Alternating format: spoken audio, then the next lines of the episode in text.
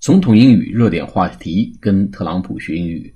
我们漏斗英语啊，除了跟特朗普学英语、对答如流和秒杀中式英语三个英文专辑之外呢，还有一个跟面试相关的话题是中文专辑，叫《面试改写人生：职场弯道超车》。有兴趣的朋友呢，可以去提升一下自己的面试力。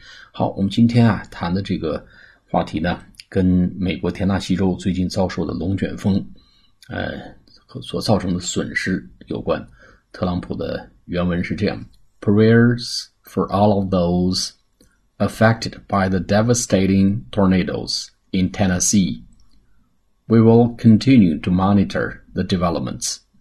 The federal government is with you all of the way during this difficult time. 好，解读一下 prayers 祈祷啊，祈祷 prayers p r a y e r s prayers 啊，祈祷为谁祈祷？For all of those 为所有这些人，affected 是遭受影响的，a f f e c t 被影响到的，遭受了影响啊，遭受了损失的，affected by the devastating，devastating 就是这个呃毁灭性的、灾难性的，d e v a s t a t i n g，devastating，devastating tornado。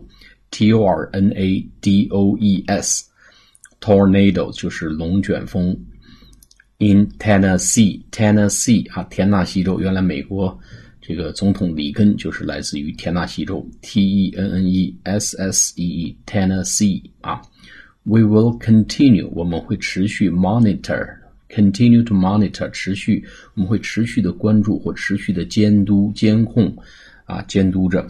The developments 这个灾情的发展和变化，和这个飓风的一些呃龙卷风的一些去向。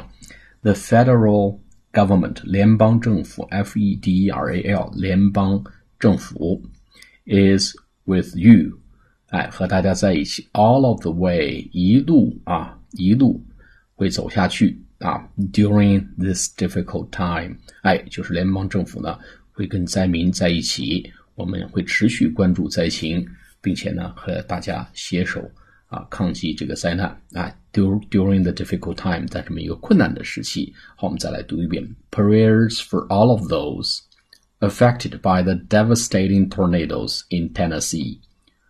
We will continue to monitor the developments. The federal government is with you all of the way during this difficult time.